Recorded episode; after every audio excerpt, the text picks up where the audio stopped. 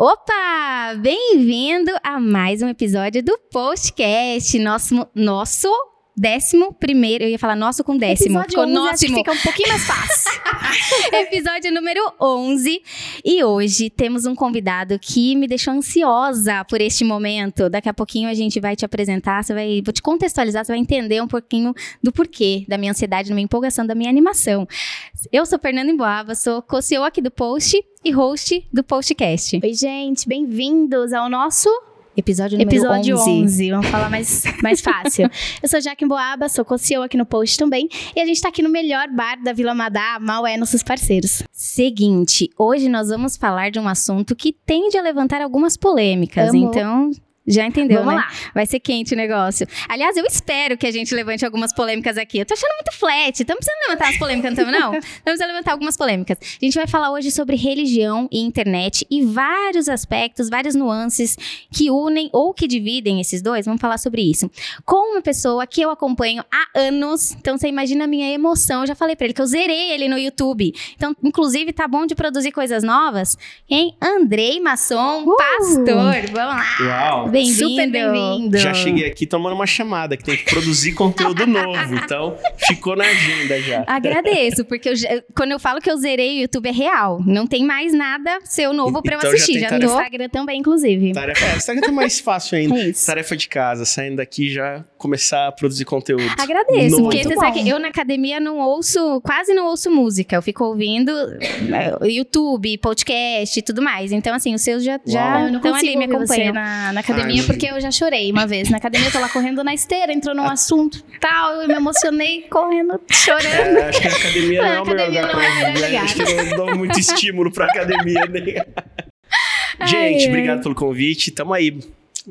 Obrigado pra você também que tá conectado com a gente. Boa. Show de bola. Seguinte, Andrei, vou te chamar de Vamos Andrei lá. ou de Maçom? O que, que você prefere? De... Pode ser Andrei. Andrei? Então É. tá bom, vamos lá, Andrei. A gente tem um- uma tradição aqui no post de pegar os nossos convidados um pouquinho de surpresa, Eita. tá? Lá vem. Mas é uma surpresa ótima, Tá. uma surpresinha boa, É tá? de leve. A gente quer te conhecer um pouquinho melhor para o pessoal que tá acompanhando a gente também te Ok. conhecer. A gente quer saber de você três coisas. Vamos lá. Sua comida favorita, Tá. sua bebida favorita e hobby favorito. Eita, vamos lá. Bom, Ansiosa. comida, comida acho que é fácil, é massa. Talvez Hum. pizza seja a favorita mesmo. Boa. Tem pra onde fugir. São, pelo amor de Deus, Ai, gente. ui. É, pizza bem paulistana. Acho que como paulistano não tem como não curtir pizza. É, que mais? Bebida. Bebida favorita? favorita. Cara, pode fazer merchan? Pode, fica à vontade, tá? Tá Não, liberado. eu acho que assim, a minha bebida favorita é água com gás. Então, Hum, É, eu ia dizer uma outra, mas água com gás ela supera. Eu consumo água com gás no lugar da água normal. Eu sei que isso talvez não seja a melhor coisa a se fazer, mas lá em casa é estoques e estoques de água com Não, gás. com gás. Ah, tô no seu time, eu também sempre tenho. Eu E- não fico sem. E hobby, cara, hobby é leitura, não por. é, talvez pela falta de outros, sabe? Então ela hoje é o meu hobby, é onde eu, onde eu descanso, onde eu, onde eu saio pra desopilar, é com um livro na mão. Então é o meu principal hobby hoje. Legal, já vimos que é uma pessoa culta, né? Ah, Exato. eita, é só, é só Hobby, fachada. leitura, é isso. Seguinte, pra gente introduzir o nosso assunto aqui do dia, a gente vai falar de religião, de internet. Eu quero começar com uma pergunta, ouvir de você. A internet se tornou a nova religião? O que, que você acha sobre isso? Uau. Olha, é, eu tenho visto uma coisa que de- antes da pandemia já era muito real e a gente inevitavelmente vai passar por esse assunto é, considerando a pandemia também, né? Mas sim, a- existe uma mútua contaminação entre a- o espaço da web, o ciberespaço e a religião. De alguma maneira, a religião ela tem se mediatizado para atender os interesses da, da web, mas a web também tem cooptado elementos da religião para si. Ela pretendeu ser lá no início, talvez, os primeiros teóricos, quando surge a, a web, prometiam com um olhar muito otimista de que a web seria um lugar de democratização da fala, de democratização Uhum. da voz, de que seria tem um cara até, inclusive, o Pierre Levy, que é um autor canadense que fala sobre o ciberespaço, sobre uh, cibercultura, e ele dizia lá atrás, década de 90, que a, a web seria uma nova arca de Noé. Hum. Que no mundo de caos, a web seria aquela arca onde as coisas seriam colocadas em ordem novamente. Onde as minorias teriam voz, é, onde o indivíduo teria acesso sem intermediações institucionais uhum. a, a acessar o, o, Estado, a, a, a, religião, a fé, é, e, e tirar esses intermediários institucionais. E o que a gente viu é que talvez não foi muito isso que aconteceu. Né? Ele mesmo isso. depois volta atrás naquilo. Mas ela coopta pelo menos três elementos da, da fé para ela. Ela se pretende onipotente, uhum. onipresente e onisciente. Então, necessariamente a web, necessariamente não, mas a web de alguma maneira ela, ela flerta com, uh, com elementos da fé. Não sei se era essa a pergunta, sim, mas. Sim.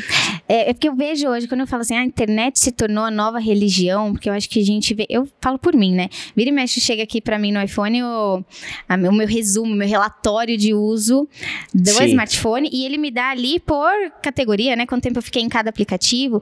E assim, eu, eu hoje estou numa média de 8 horas por dia de uso. Uau de internet então, e redes sociais. Quando você tá dormindo, né? Basicamente. Basicamente. Aí eu tenho a desculpa de que eu trabalho com isso e tudo mais, mas a gente sabe que, né, pra ser, abrir o jogo aqui, a gente não fica somente trabalhando, é, a gente fica de fato consumindo uma série de coisas. Então, até que ponto, né, de fato a internet, o uso da internet não se tornou, ou talvez uma até devoção, tenha né? substituído. Né? Exato. A devoção religiosa. E ela também exige uma espécie de um sacrifício, sacrifício do corpo, é, é. porque ela troca ela troca de alguma maneira o, o face a face pelo tela a tela, uhum. o tocar pelo teclar. E o sacrifício do espaço também, né? Os espaços comunitários, desde a época do Orkut, você tinha ali as comunidades que pretendiam, de alguma maneira, substituir os espaços comunitários reais, né? Uhum. De você não precisar ir até um espaço para você ter a conexão com aqueles que que são uh, têm afinidade de, de pensamento ou de interesses.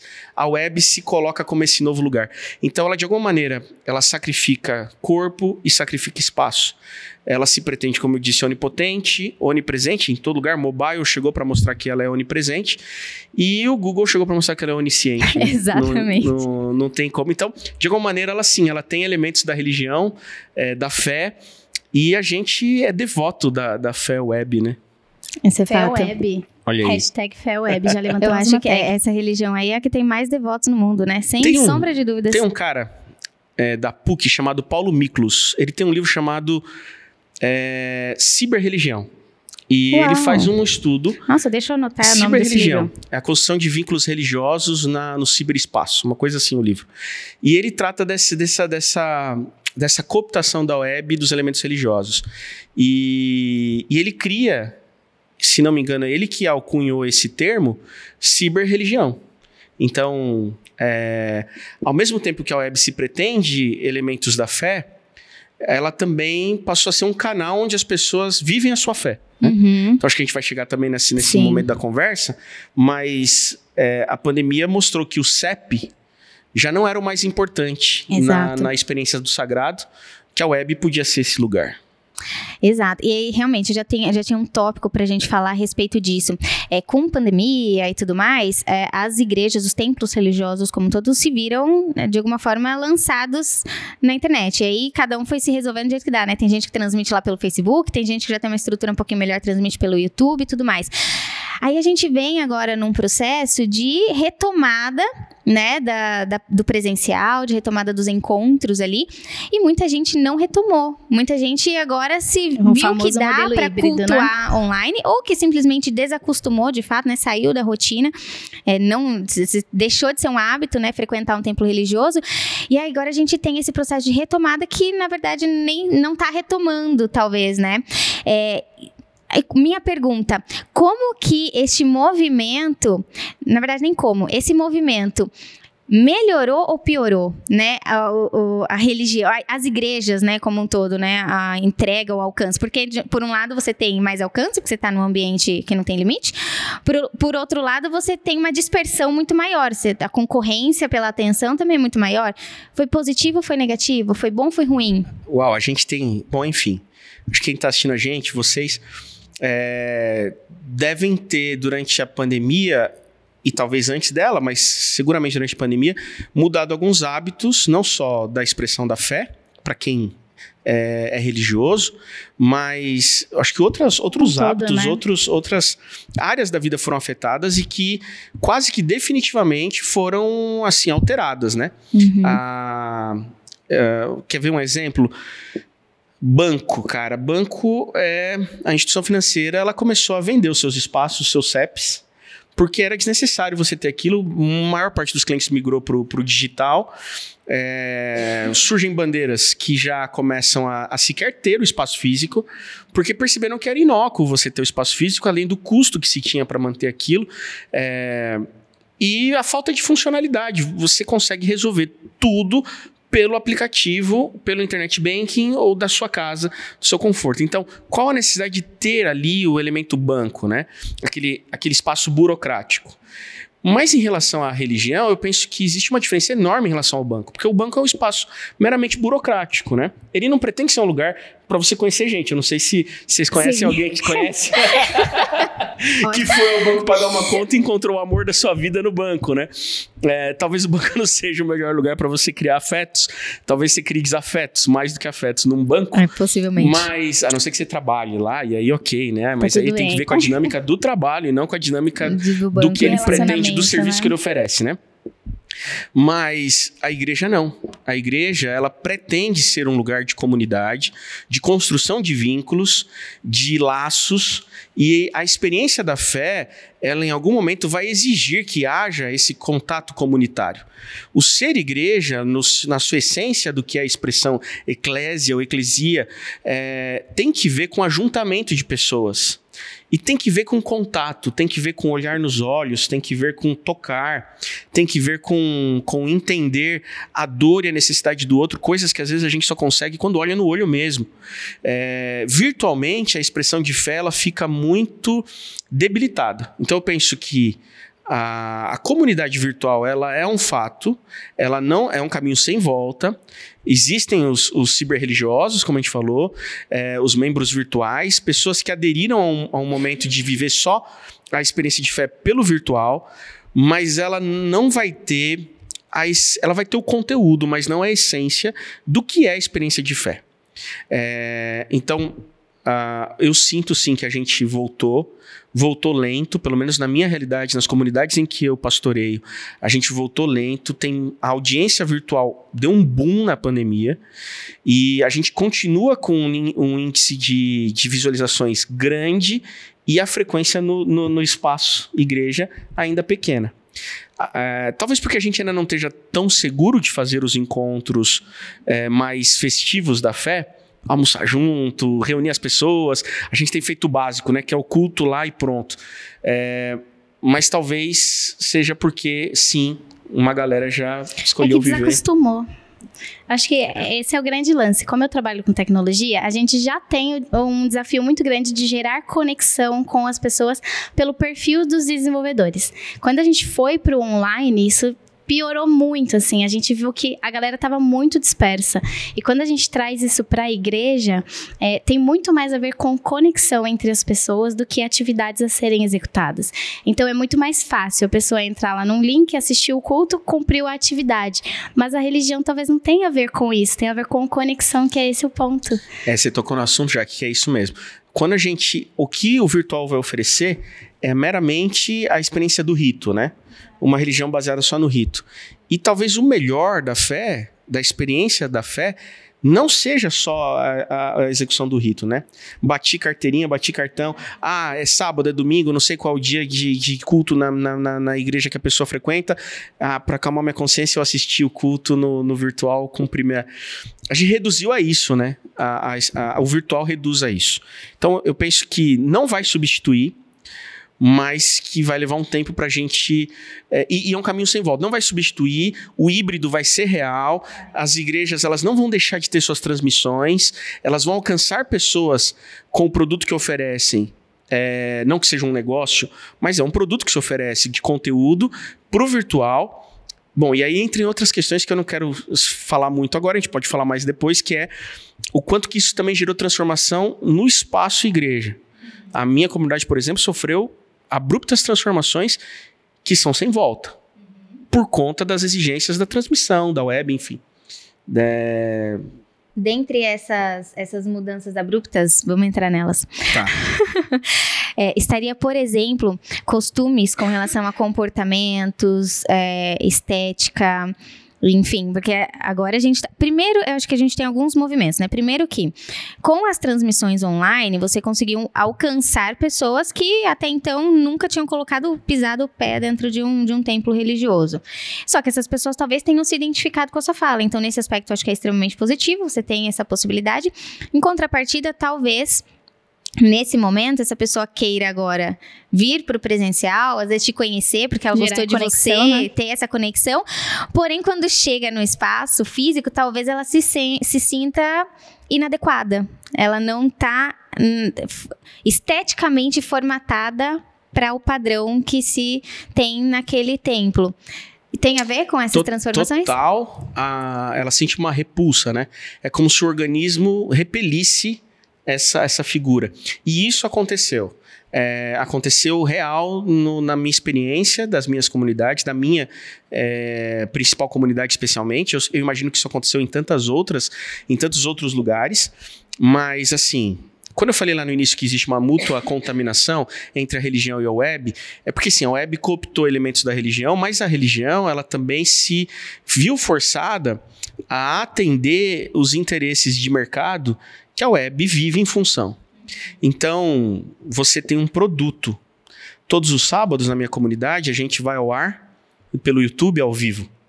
E a gente começou a perceber que a gente tinha que. É, que a gente não tinha só que transmitir o nosso culto caseiro interno. A gente tinha que oferecer um produto para quem estava assistindo lá fora. E quando a gente sacou isso, é, rapidamente a gente fez pequenas mudanças que aumentaram, assim, instantaneamente o número de visualizações dos nossos cultos. É, e a gente começou a perceber que tem coisas que interessam para os de casa e que não interessam para quem está assistindo. Então a gente começou a fazer mudanças. E eu não sei se são saudáveis, a gente está testando, mas, por exemplo, a gente tinha um momento lá que era um momento muito feliz para nossa comunidade, que era um momento de testemunhos, assim, de falas da experiência da semana. Só que só é interessante para quem conhece a pessoa. E aquilo levava às vezes 20 minutos. Isso fazer com que o, o, o, o, tanto de horas de conteúdo disponível no YouTube fosse aumentado e que diminuísse o interesse das pessoas. Então a gente falou assim: puxa vida, vamos tirar isso aqui. Porque se a gente está fazendo culto especialmente para transmissão, isso aqui não interessa para quem não é da nossa comunidade. Vamos fazer isso num culto interno nosso. Um culto de quarta-feira à noite, que é só nosso, um culto de domingo, o culto que não é o nosso principal culto que transmite. No culto que transmite, a gente vai fazer um culto compacto e que venda. E aí você começa a fazer mudanças estéticas. E a, a gente começa a sofrer uma alteração no físico da igreja por conta da web.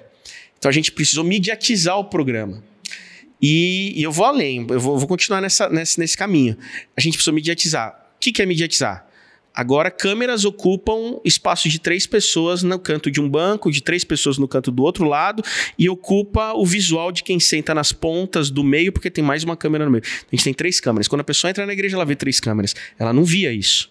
Na minha igreja, ela não tinha, antes da pandemia, transmissão. É, quando eu cheguei para pastorear essa comunidade, a gente. É, eu cheguei no meio da pandemia, não tinha transmissão, fazia transmissão para uma live no Instagram com um celular, captando áudio estéreo. Eu falei, isso aqui uhum. não vai uhum. funcionar. então a primeira coisa que eu fiz foi me valer dos amigos, amigos que tinham produtoras, enfim. Networking e eles foram. Total. e eles voluntariamente foram para lá. E quando eles chegaram no meu primeiro sábado ali, já montaram um, um, uma estrutura de transmissão, de live. Ok. Então, de repente a gente tinha câmeras, câmeras de boa qualidade. De repente a gente começou a ver que a mesa de som da igreja não era própria para transmissão, a gente precisava de uma mesa digital. Então a gente precisou de um doador que fizesse aquilo, porque a minha comunidade ela é uma comunidade pobre. Então ela não tem recursos.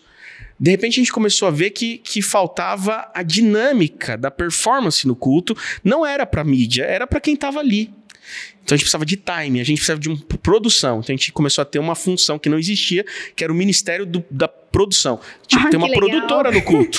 Então você chega lá, tem uma pessoa que manda no negócio, que vai dizer, ó, agora esse momento é do hino tal, agora é o momento da banda, agora é o momento da. Enfim. De repente a gente começou a ver que a gente precisava de um lugar, porque o pessoal do- da transmissão precisava se falar. E a gente não tinha uma salinha para mídia. Quando construíram a igreja, nunca pensaram em fazer uma sala de mídia. A gente precisou construir um espaço para ser a nossa sala de mídia. A gente começou a ver que as transmissões elas eram boas, mas a iluminação natural ou a iluminação pensada naquela sanca bonita de gesso quando construíram a igreja não ajudava a transmissão. Então, de repente, a gente foi e feriu o teto da nossa igreja.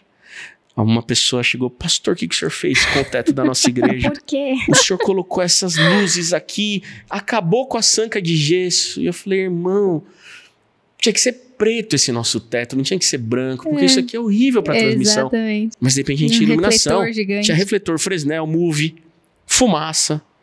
E a gente começou a ver que a gente alterou. Ou seja, a web impôs condições que alteraram diretamente a estética da nossa estrutura. Coisa que nunca tinha sido pensado. Quando construiu a nave, ela é nova, não foi pensado nela para transmissão.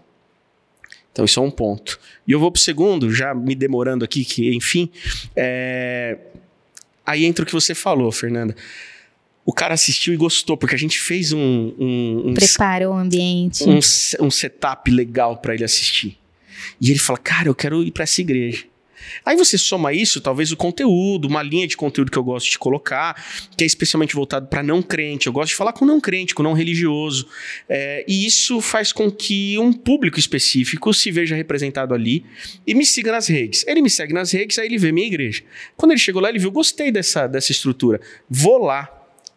Aí é que a- a casa cai Uhum. porque chegou um sábado de manhã e eu fiquei alegre ao extremo, porque a minha igreja estava cheia, pouco depois que a gente reabriu, e eu fiz um convite nas minhas redes, falei, olha, você que não conhece, é, vou fazer já o merchan aqui, o a IASD Jaguaré, é, que é o nosso nome no canal do YouTube, então você se inscreve lá se Já depois você quiser. Instagram também. E o Exato. Instagram é, também é arroba IASD, IASD Jaguaré.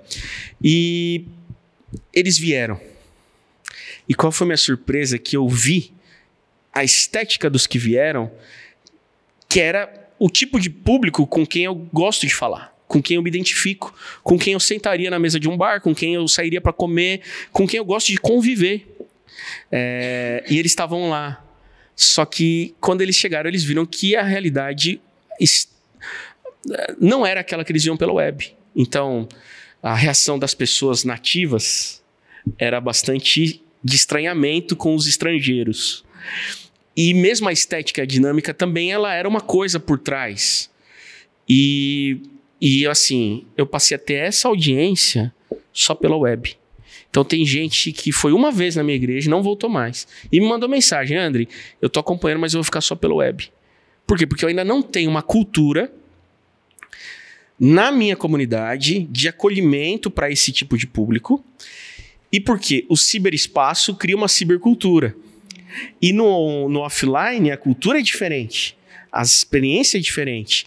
E ele não se sentiu acolhido naquela experiência. Então agora a gente está começando a pensar, para além da estética e estrutura, é criar uma cultura na, na, na igreja local para que a gente consiga receber as. Desculpa esses jargões religiosos de crente, as ovelhas virtuais e digitais da nossa comunidade. Então, meu, olha que assunto louco, que eu nem imaginei É que a gente ia isso. falar sobre isso aqui.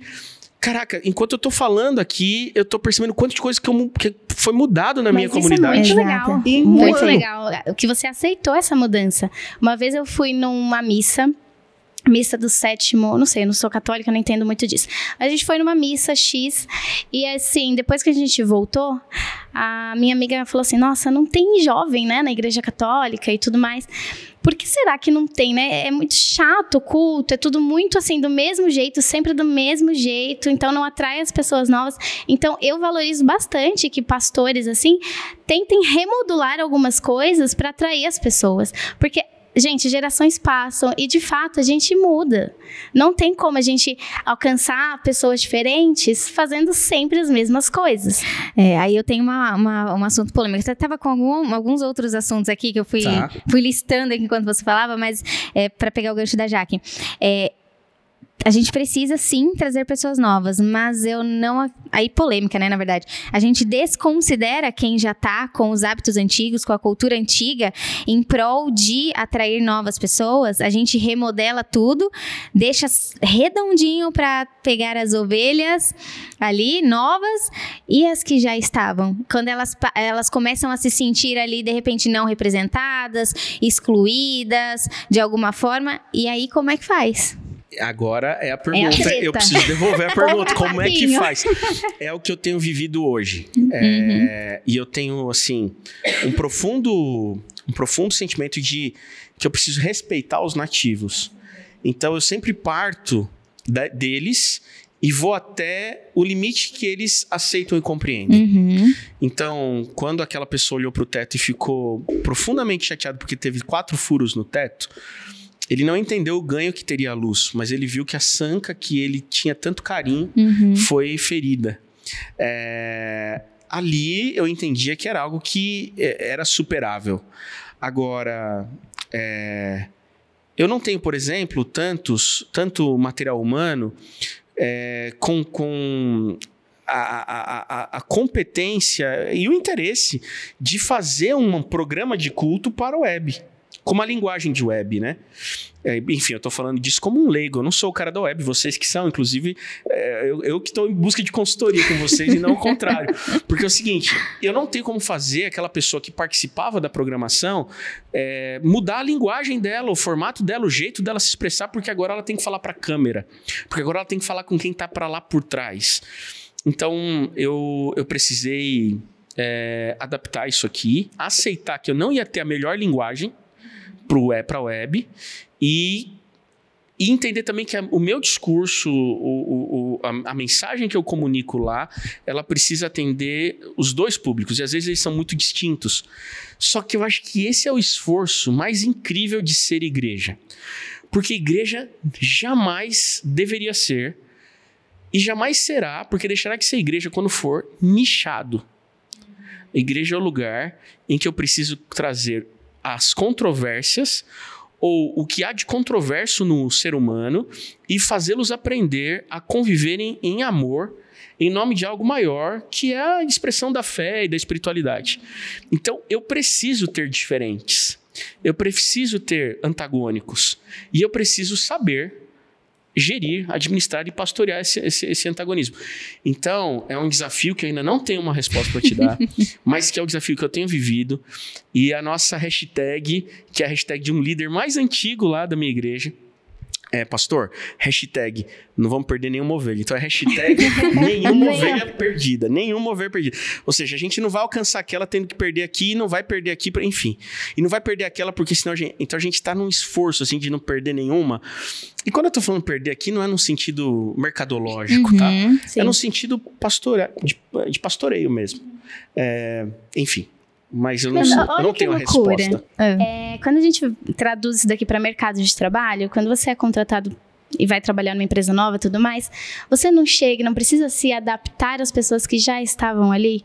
Por que, que a gente tem hoje, assim, jovens que vêm para a igreja querendo mudar tudo, querendo assim ser eles mesmos, falar de qualquer jeito e não respeitam quem já está ali. E eu tô falando porque eu cresci em uma igreja mais tradicional e eu tenho meu jeitão doidona da vida, assim. Eu falo desbocada, tenho meu jeito. Só que quando eu vou numa igreja mais tradicional, eu respeito quem tá ali. Exatamente. Eu não tenho essa necessidade de provar que o que eu tô falando é, é verdade e, e tudo mais. Se ofende a outra pessoa o meu brinco ou meu, minha vestimenta, por que não? Quem tá chegando também não consegue se adequar. Exatamente. É, é uma dificuldade É. da- dessa geração, sabe? É uma, eu digo que a gente tem um movimento que está acontecendo de, de polarização nesse sentido. Já faz um tempo que eu percebo isso também. Porque você tem a, a pessoa que vem com, com as suas cargas, com todo o seu repertório para uma, um, uma comunidade cristã, por exemplo, que quer ser aceita enquanto pessoa que ela é, sem necessariamente ter que se moldar àquela comunidade. Em contrapartida, você tem a comunidade que quer que a pessoa, que não quer abrir mão da cultura que ela tem em prol de receber as pessoas, e a gente acaba não encontrando muito meio termo. Eu tenho muito uma, uma, uma teoria, digamos assim, que é sempre de colocar acima de todas essas discussões o relacionamento.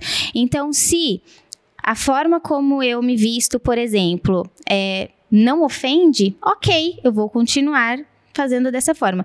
A partir do momento que ela gera um atrito e se sobrepõe ao relacionamento, eu vejo como problema. Eu gosto de pensar dessa forma porque tem, a, a, no final das contas, eu vejo que são dois grupos brigando pelo mesmo motivo em lados opostos. Você tem a pessoa brigando pelo, pelo vestimenta porque quer usar e a pessoa brigando pela vestimenta porque não deve usar.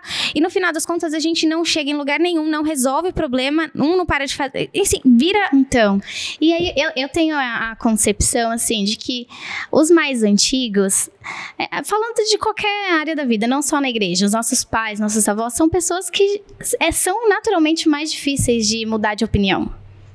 Por, por, geração mesmo. Então, eu, eu, acho que tem também uma questão de qualquer espaço novo que você entra, você precisa se adaptar àquilo. Exatamente. Porque tem uma história ali envolvida. Por que um não trazer não isso para a igreja? Um, tá. um advogado não vai para um. Ah, e, e essa, uma... Exato. E, e, não, desculpa, gente, perdão. É isso. E essa discussão é tão Brasil 2022, né? Que não tem muito. A gente. Não é na religião, cara. Isso é na. Isso é um fenômeno social. Então, isso Exato. a gente precisa, de alguma maneira, discutir com um olhar sociológico também. É, a gente vive uma, uma, uma era de destradicionalização. Então, uhum. é, por que, que você está querendo mudar isso? Não, mudar só porque eu quero que mude. Uhum. Porque eu não quero mais que seja como era antes. E sem muito critério. É, e por outro lado, você tem um, um, outro, um outro tipo de, de, de pessoa que vai pensar assim: a gente chegou até aqui fazendo assim. Exatamente. Quem garante que vai dar certo fazendo diferente? Então vamos ficar com o que a gente já está fazendo. E aí eu acho que nesse momento, e a gente está discutindo sociedade, aí é que eu penso que a igreja, e aqui eu estou falando como, como evangelicalismo brasileiro, ela talvez esteja pecando, e eu falo agora como pastor evangélico, é, em não ser uma alternativa, uma resposta alternativa a esse momento que a sociedade tem vivido, de bipolarização especialmente, uhum. de ser um espaço onde as pessoas podem ali é, considerar sempre a limitação do outro, sim, se percebendo limitado também. E, e tem uma expressão de um pai da igreja. Pai da igreja é como a teologia chama os primeiros cristãos depois dos apóstolos, ou seja, os cristãos que viveram no segundo, terceiro, quarto século. Chamado Irineu de Leão, e ele diz que o bom cristão é aquele que consegue olhar com os olhos curados pela graça. E isso é um mantra na minha comunidade. Como é que você enxerga o outro? Se você não estiver com as lentes da graça, de perceber que ele é um ser humano falho, limitado e que você também o é, e que o pecado dele só é diferente do teu, mas ambos somos, ou todos somos, é, a gente não tem nem como começar a conversar.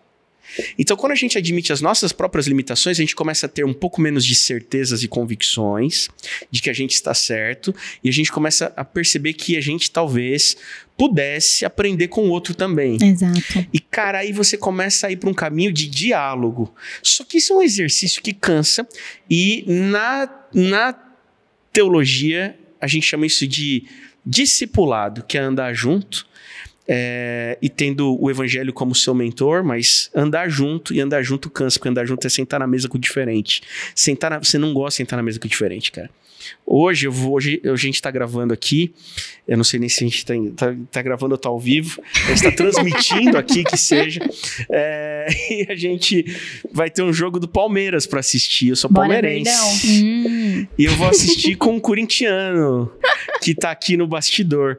Não é a mesma coisa, mas é legal porque a gente é amigo. Olha só que louco. Hum. É um, um corintiano se permitindo assistir um jogo do Palmeiras Não pelo Palmeiras e Corinthians, mas pela amizade, pela, pela- Exato, pelo vínculo. relacionamento. Isso é lindo. Cara, já pensou? Você pode ter um cara de esquerda com um cara de direita sentando na mesa por causa do Exatamente. vínculo. Você pode ter um cara, um ateu com um religioso sentando na mesa por causa do vínculo. É, isso, é sobre isso, entendeu? É, é para além daquilo que nos separa. E isso é tão evangelho. Você sabe que no primeiro semestre da faculdade, eu sou formada em publicidade. Primeiro semestre, eu acho que é padrão para todos os cursos, ter aula de ética. Primeira aula, primeiro semestre, primeira aula de ética, a professora falou a frase que nunca mais saiu da minha cabeça. Ela falou que o princípio da ética é: ao lidar com uma cultura diferente da sua, você precisa suspender o julgamento. E aquilo, na, naquele momento, acho que eu não tinha maturidade para fazer todas as sinapses que isso me possibilitou, porque com o passar dos anos, eu comecei a aplicar e pensar esse conceito para todas as relações. Porque se eu pensar que diferença de cultura não é só brasileiro e americano ou brasileiro e árabe, né? Tem a ver com criações diferentes, com repertórios diferentes. Então, se eu entender que cada pessoa é um universo em si, cheia de, de, de experiências, talvez traumas, e enfim, eu começo agora, a partir do princípio da ética, suspender o julgamento sempre que eu vou lidar com o diferente do meu. E o suspender o julgamento é você justamente não colocar a tua verdade como a verdade. Né? E- isso para mim fez, fez muita diferença, porque eu falo que eu, eu, por muitos anos, eu também cresci numa. Bom, eu e a Jaque somos Ah, irmãs, é né? irmã? Então, obviamente, a gente cresceu na, numa igreja bastante tradicional é, e que por muitos anos. A Jaque sempre foi mais desgarrada. Ela ia falar das- rebelde, tá, gente? Não, não ia não, não ia não. Não ia não, ia falar de- desgarrada. desgarrada das tradições do que eu. É verdade. Eu sempre fui muito mais apegada a tradições é, e por muito tempo eu fui a pessoa que tinha a minha verdade como a verdade.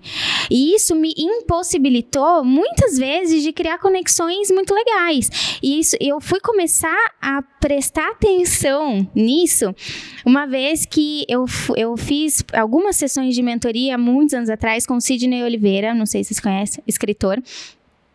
E aí, dentre várias coisas que eu já, eu já falei, já fiz vários vídeos faz- fazendo citações de coisas que ele me falou. Uma das coisas que ele, que ele me falou, comentando com ele que quando as pessoas iam conversar comigo, normalmente elas se privavam de falar palavrão ou, enfim, alguma coisa nesse sentido, é, em respeito à minha presença.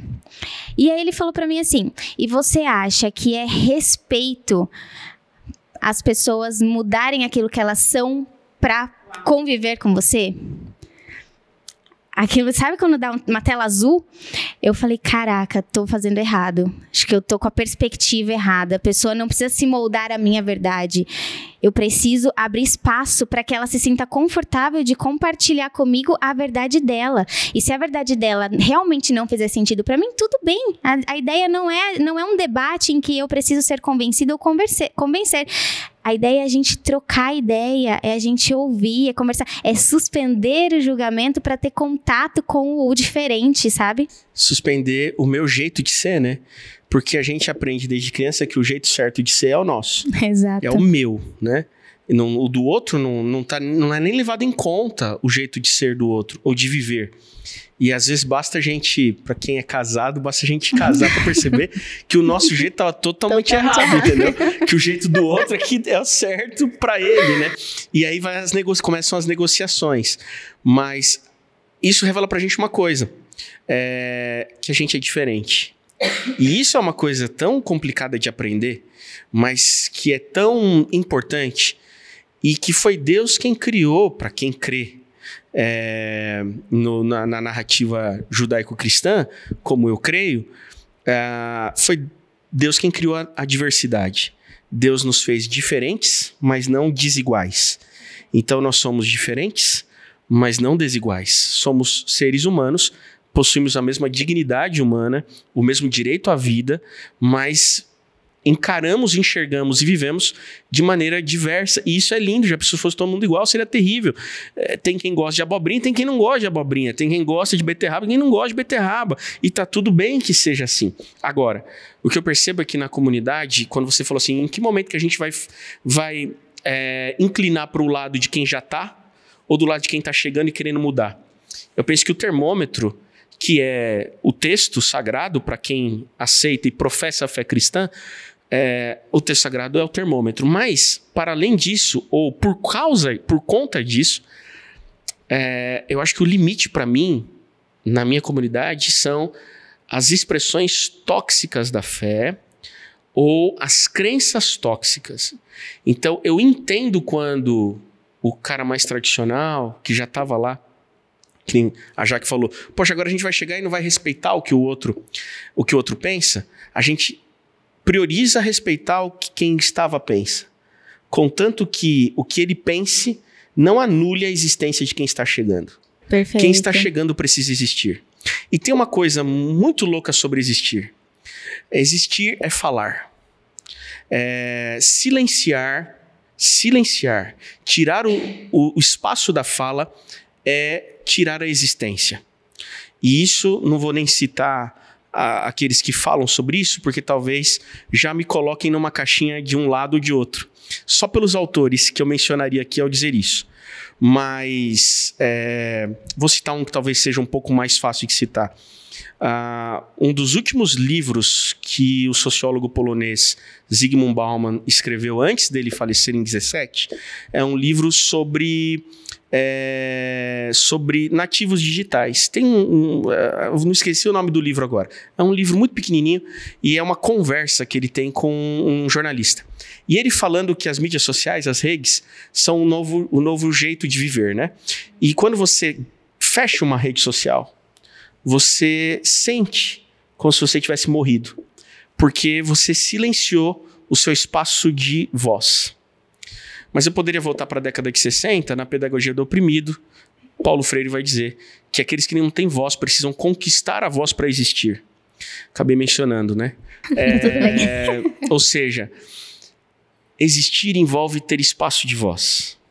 Então, quando eu tenho uma, um, um lado dentro de uma comunidade de fé que julga que o outro não pode ter voz, este lado está dizendo que este outro não pode existir. E quando a dignidade humana de existir, do direito a existir, é ferida, não há nenhuma crença religiosa que justifique isso. Ok?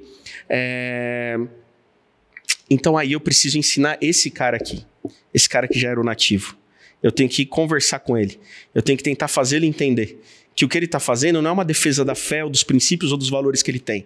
O que ele está fazendo é um ataque à vida do outro e Deus não concorda com isso, mesmo que por razões religiosas. Vou dar um exemplo dos evangelhos. Tem um, um famoso, uma famosa história, para quem tem cultura bíblica ou não, mas tem uma famosa história nos evangelhos que é conhecida como a história do bom samaritano. E nessa história do bom samaritano, um rapaz estava andando pela estrada e foi assaltado. E daí ele precisando de socorro à margem da estrada, passa por ali um, um, líder religioso, dois líderes religiosos e não ajudam. E depois passa um samaritano, que era tido como alguém é, indigno, e esse ajuda. E ok, todo mundo conhece a história. Mas existe um, um, uma razão, talvez, que justificasse os líderes religiosos a não cuidar dele. Existia é, uma regra religiosa é, uma praxe religiosa, uma norma religiosa que dizia que o sacerdote, quando fosse oferecer sacrifício no templo, não podia é, tocar em sangue ou, né? Então, talvez, talvez, aqui eu não estou afirmando que seja, mas talvez a, a razão pela qual o sacerdote passou de largo não foi porque ele era alguém desumano e não quis ajudar. Foi porque ele tinha princípios religiosos que para ele eram maiores do que a dignidade humana e fez com que ele passasse de largo. Ele falou: ele tinha uma boa desculpa, um álibi, um álibi religioso. Eu não posso. A regra diz que eu não posso.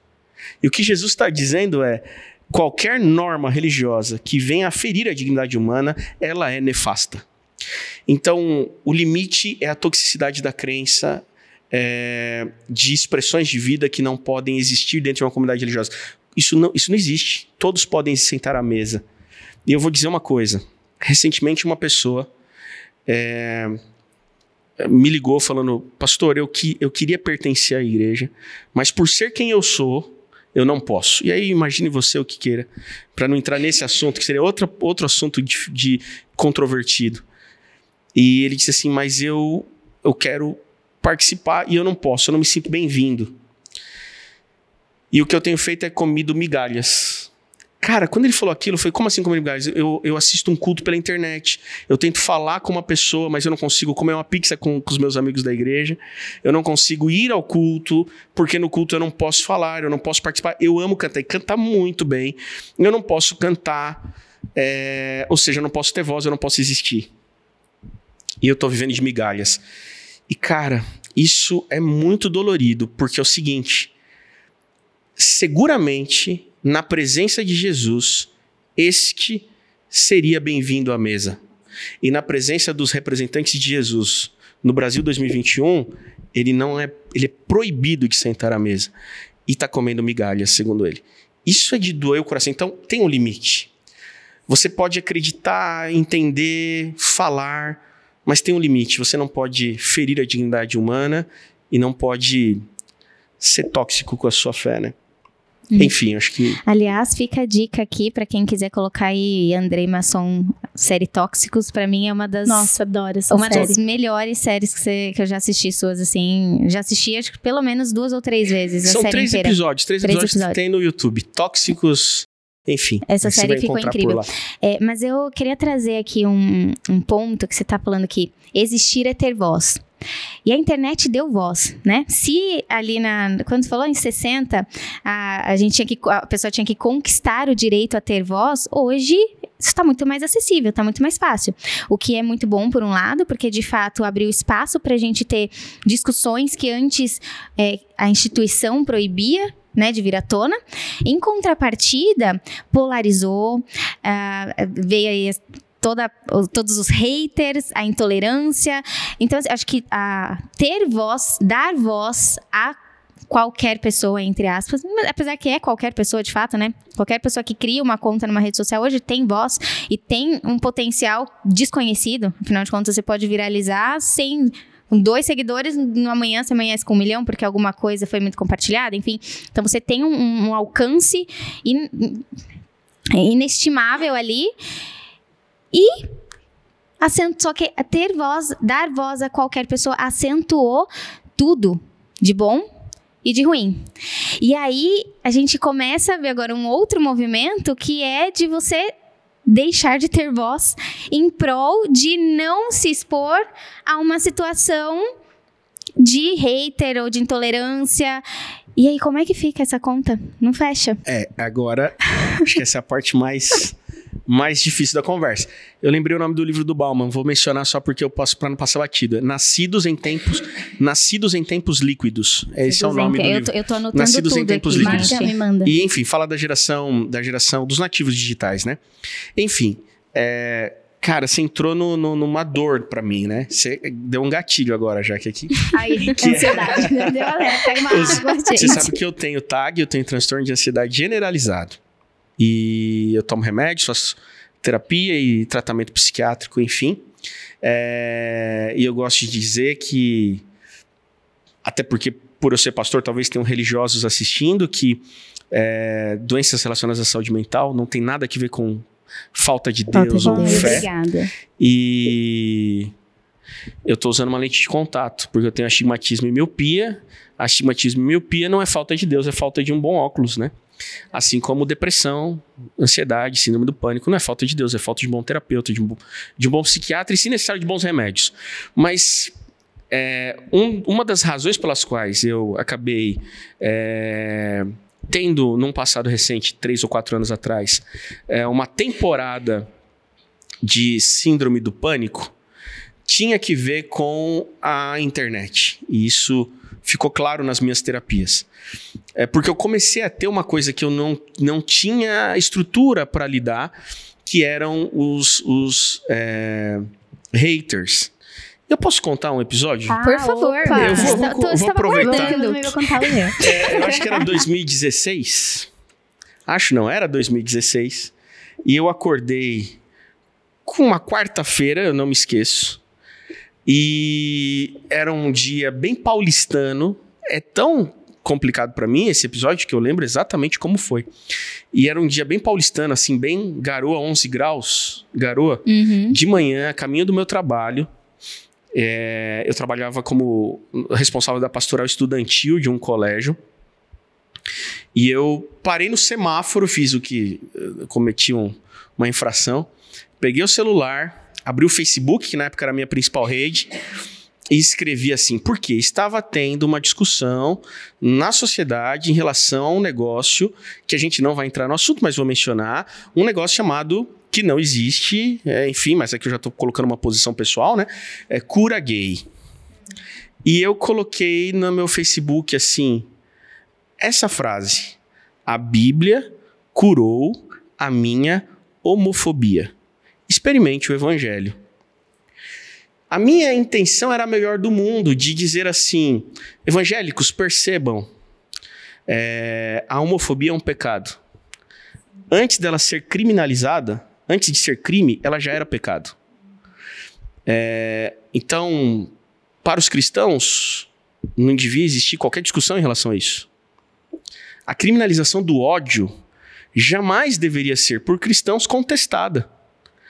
É, mas eu coloquei aquilo na internet e foi a primeira vez que eu recebi uma perturbação absurda de pessoas assim que eu nem conhecia pessoalmente. Algumas eu sabia quem eram, é, colocando coisas muito agressivas e muito violentas em relação a mim.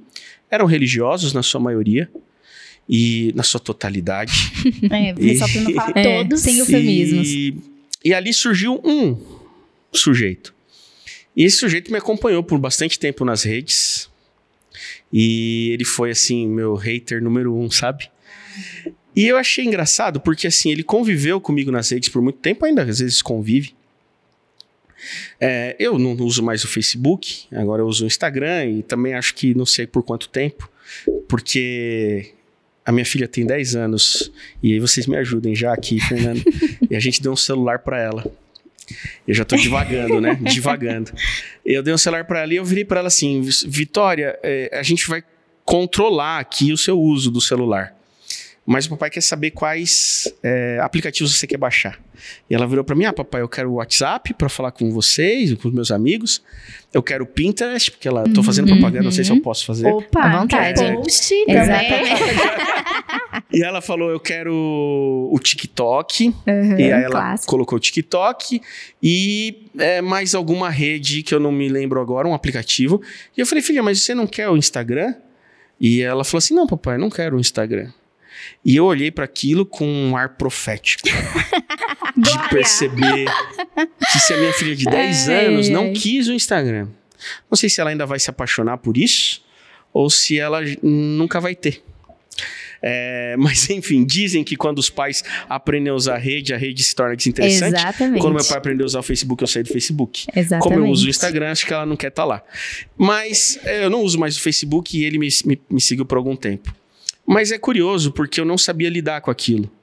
Eu falei de Palmeiras e Corinthians de um amigo que está aqui, que a gente vai assistir num, num, lugar, assistir o jogo, juntos. A gente consegue sentar na mesa, comer junto, assistir um jogo dos rivais. Na internet, você não tem a mesa.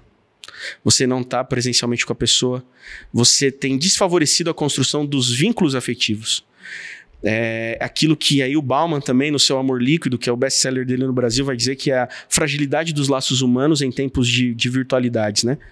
A gente tem relações cada vez mais fragilizadas por conta do fenômeno é, web. Então, o cara ele pode mesmo dizer tudo o que ele pensa a meu respeito, sobre minha vida, coisas que ele não sabe, num comentário. Por outro lado, já levantou uma galera para defender. Exato. Mas eu posso dizer uma coisa: os que defendiam eram inúmeras. Eram, era, eram inúmeros, eram muito mais. Mas um infeliz que criticava acabava comigo. Não importava que tinham 100 pessoas defendendo, sabe? Aquele um era destruidor. E aí eu comecei a perceber que eu não podia, depois com alguma terapia, que eu não podia dar a ele esse, poder, esse de, poder, poder de me afetar, né? E talvez porque eu não soubesse lidar bem com contestações e coisas do tipo. Mas o que eu, o que eu acho legal disso, essa foi a primeira vez. Aí eu comecei a viver com cada publicação que eu fazia uma perseguição de um grupo. E eles perseguiram por tudo, aí virou. Fica, fica over, né? Perde aí, perde sentido. Já não. Ah, é, ninguém mais dava moral, nem eu mais dava moral mais porque eles estavam falando, porque, enfim, não eram ninguém. Não, não importavam para mim, de fato. É, mas recentemente teve um episódio de um trecho de uma fala minha de um dos meus sermões que foi recortado de maneira mal intencionada e colocado numa página de detratores. Uma Gente, página no o Facebook. povo gasta no tempo Facebook mesmo de com isso, né? detratores. Gasta. que se dizem fundamentalistas, enfim, com a fé, e achavam que o que eu estava falando era errado. E enquanto eles colocaram aquilo naquela página, o número em, nu- em números, ali, ali eram todos odiosos, né? Odiadores, todos haters. Então, todos os comentários foram de ódio. E eu caí na besteira de ler. Hum. E nessa que eu caí na besteira de ler, eu não devia ler, né? Porque, enfim, eu caí na besteira de ler alguns comentários. E aí, entre os comentários, começaram a falar muitas inverdades.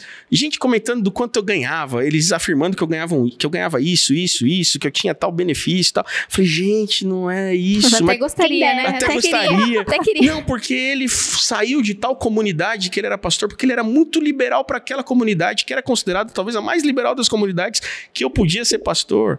Falei, gente, não foi por isso. E eu lendo, achando engraçado. Até que alguém virou e falou assim: ah, esse aí também fala mal até do pai dele nos sermões dele. Cara, meu pai é Nossa, pastor. gente. E é o meu grande. A grande pessoa da minha vida, né? Eu tenho um carinho enorme pelo meu pai, uma admiração, é a minha grande referência. Eu nunca falei mal do meu pai e nem falaria. hum, Publicamente, nem, enfim. Só que aí apareceu aquele sujeito. Aquele do pai, não fala do primeiro. meu pai. Aquele primeiro Exatamente. hater, que é o meu número um. Uhum. Seu fã. Ele entrou na discussão pra me defender pela primeira vez. Ué.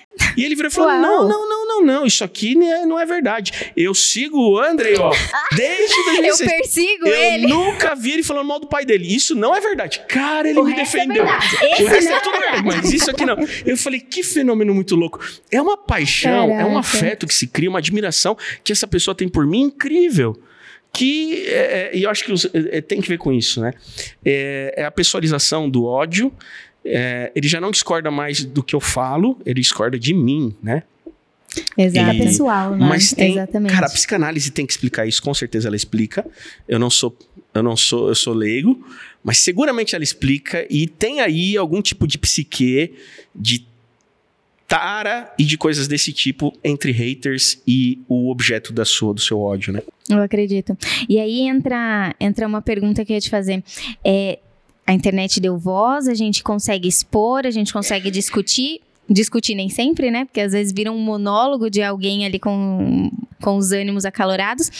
Mas você, como cristão na rede social, existe uma formatação permitida para um, pra um cristão na rede social, especialmente um pastor, tem aquilo que você pode, aquilo que você não pode compartilhar, aquilo que você pode, aquilo que você não pode falar. Essa é forte, hein, Fê?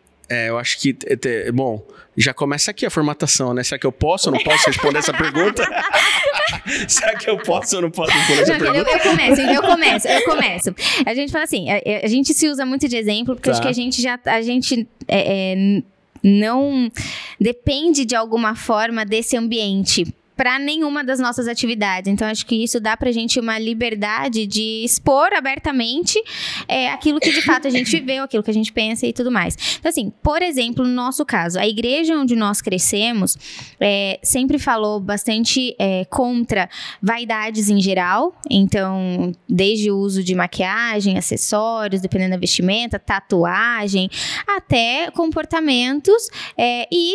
é, é, o que você pode comer, o que pode beber e tudo mais. Então, é, especialmente eu, a Jaque, volto a dizer, já sempre foi mais desgarrada dessas tradições. Para mim, foi um processo muito mais difícil de, de mudança de cosmovisão, eu acho, para chegar num denominador em que eu me sinto confortável e não cumprindo re- regras.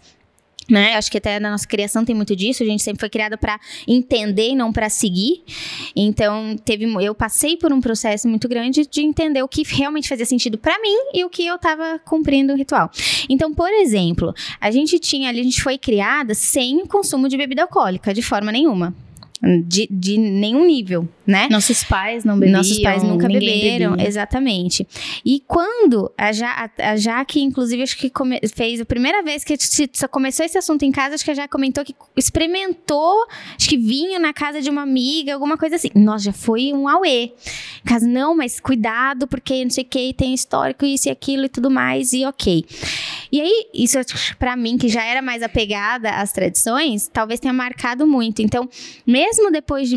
Meu, eu tenho 30 anos, lá com 25 por aí, que eu devo ter experimentado a primeira gota de álcool na, na minha vida. Com 25 anos? Por aí. Parabéns. 25, Aí. 26. Nossa! Revelações Por aí. familiares aqui já. Por aí. Só que Olha. quando eu. A Jaque fez uma cara de que ela foi Exato. mais precoce, tá Não, vendo? Ela já é, com, uma, justamente, com essa- espanto, esse da assim. amiguinha, ela devia ter Entendi. uns 10 anos, 12, vai. Alguma coisa assim. É, mas assim, pra mim foi um processo muito difícil de assumir publicamente essa nova crença ou esse novo entendimento que eu tinha a respeito disso, por exemplo, especialmente pelos meus pais, não tanto pelas outras pessoas, mas eu não queria criar uma situação de desentendimento porque eu cresci ouvindo os meus pais dizerem que aquilo não deveria ser feito. Então foi um processo difícil pra mim, por exemplo, durante algum tempo depois que eu experimentei vinho lá a primeira vez. Ah, gostei, isso aqui eu achei que é interessante. Não é tudo que eu gosto e eu não, nunca fui, nunca vou a tomar pra ficar muito louco, isso não existe, coisa de adolescente, né? Mas assim, se eu gosto, eu vou tomar. Mas por alguns anos eu falei assim, eu até posso tomar, tudo bem, mas, mas eu não preciso colocar na rede social, eu não preciso É também um medo expor. de um julgamento externo, Eu né? não, eu ficava assim, mas assim, olha, minha- eu racionalizando pra mim mesma. Era um julgamento interno. Era um julgamento É, é, interno. com o medo do externo, mas era um julgamento O interno. julgamento aqui também, né? interno, racionalizando comigo mesmo. Não, eu- tudo bem, eu consumi, eu já entendi, eu não tenho problema em consumir. Só que eu também não preciso mostrar pra todo mundo que eu tô consumindo, né? Então, esse processo de, por exemplo, tomar a primeira taça de vinho na frente dos meus pais, postar uma foto, pra mim foram marcos, de fato, é, de, de externalizar uma mudança que estava acontecendo dentro de mim. E, obviamente, nunca foi a intenção fazer isso pra provocar nada. Mas aí, voltando à minha pergunta, que é: o que o cristão pode, o que ele não pode compartilhar, o que ele pode, o que ele não pode falar. A gente, a gente fala que, para pegar um assunto mais polêmico de todos, né? Política. A gente vive num momento de uma polarização absurda, né? E a religião, ela tá muito misturada com a política hoje. Então, por vezes, você como cristão se manifestar a respeito de uma ideologia, de um partido político, de um, de uma, de um político, né? Uma pessoa, um político, enfim, já você já vai automaticamente sendo enquadrado em caixinhas. Isso pode te causar um problema enquanto cristão, né? Então, esse que é o- a minha meu, meu questionamento aqui, minha Eu pauta pra tenho- gente até discutir. Só, só pra mim dar o assunto, Fê. É como a gente entrou no assunto de como você começou e tudo mais. é, a primeira vez que eu percebi que eu precisava ser eu, de verdade, porque eu sempre tive na cabeça assim que cristão ele tinha aquele, ele tinha que falar manso. Ele tinha que ter aquele jeito mais sereno. E eu nunca fui essa pessoa. Desde pequenininha, nunca fui. E a primeira vez que eu, que eu me toquei e falei assim: "Não, eu preciso ser eu, foi quando uma amiga da escola virou pra mim e falou assim: Jaque, eu não acho que só o pessoal da sua igreja vai pro céu. Nunca falei isso pra ela, como ela tinha essa imagem construída. E a partir disso eu falei assim: quer saber? Eu vou, vou pro rolê, vou fazer as coisas que eu quero, vou, vou, vou sentar ali na mesinha do boteco, vou conversar com todo mundo. E, e foi aí que eu comecei a criar conexão de verdade. A galera, nossa, legal ser crente. Exato. Eu posso ser crente assim, do jeito que eu sou? Eu falei, é, você pode ser crente do jeito que você é, e tá tudo bem. E eu lembro uma vez que eu saí com uma amiga minha, a gente foi pra praia, e aí à noite a gente saiu pra um luauzinho, tinha na praia, tudo mais, eu fiquei lá com ela conversando, e ela falou assim pra mim, já que eu queria muito ser crente igual você, mas eu não consigo. Porque eu não consigo mostrar para as pessoas esse meu lado. Eu, eu tenho a necessidade de me encapsular nesse padrãozinho de ser crente. Eu não consigo me libertar disso. Queria muito ser você, de, de conseguir sair. Eu sou crente do jeito que eu sou e tá tudo bem, e é isso. E, e eu acho que a- é importante, assim, a gente levar quem a gente é pra internet como crente. Porque isso é o que dá voz de verdade para as pessoas começarem a, a perceber o que talvez seja um cristianismo de verdade, um cristianismo raiz, assim, de essência, sabe? Então, na minha, na minha concepção, é importante, sim, a gente ir pra internet se posicionando.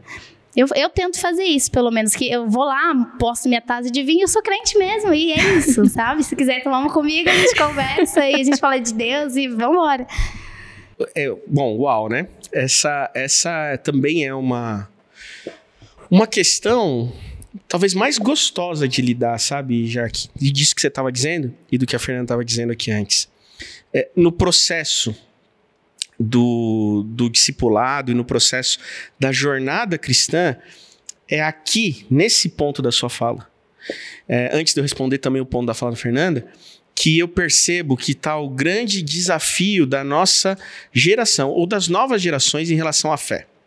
Então, assim, é, que eu posso dizer? Vou, vou, começar respondendo aqui o da Fernanda. Primeiro, ela mencionou se a gente tem um, se a gente tem um, a gente não tem nenhum protocolo estabelecido como instituição religiosa na, na instituição que eu pertenço, nenhum protocolo é, objetivo de melhores práticas na, na, nas redes sociais. Isso é, existe algumas falas é, de alerta por enquanto. Olha, cuidado com isso, cuidado Sim, com aquilo, orientações, orientações. É, mas nenhuma proibição, nenhum impeditivo, nenhum impedimento assim declarado, ok? É, sobre política, é, aí tem uma questão.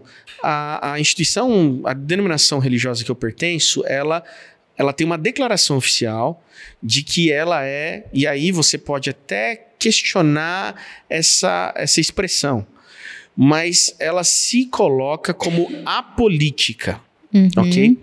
Então, a denominação que eu pertenço, ela jamais vai, de maneira oficial, se colocar ou se manifestar de qualquer lado, de qualquer lado, e isso dá o direito de que os membros dessa igreja, que é a igreja que eu pertenço, que eu pertenço tenham o direito da livre consciência de escolher seus candidatos, partidos, ideologias políticas dentro do campo da política, da esfera da política.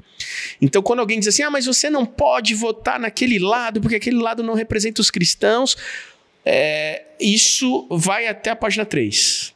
Porque para o Adventismo, que é a igreja que eu pertenço, há uma garantia de liberdade de consciência do indivíduo para isso. Por isso, o pastor que representa oficialmente a, a, a, denominação religiosa que eu pertenço, ele não deve se colocar é, politicamente por uma razão, porque ele vai influenciar, influenciar. de alguma maneira. Exato. Ele vai dizer assim: olha, eu voto em candidato A, logo o adventismo entende que tem que se votar no candidato A. Uhum. Não, isso você não vai ver um pastor adventista fazendo, ou pelo menos você não deveria ver. Ok? É, então, isso se tornou de delicado de um tempo para cá?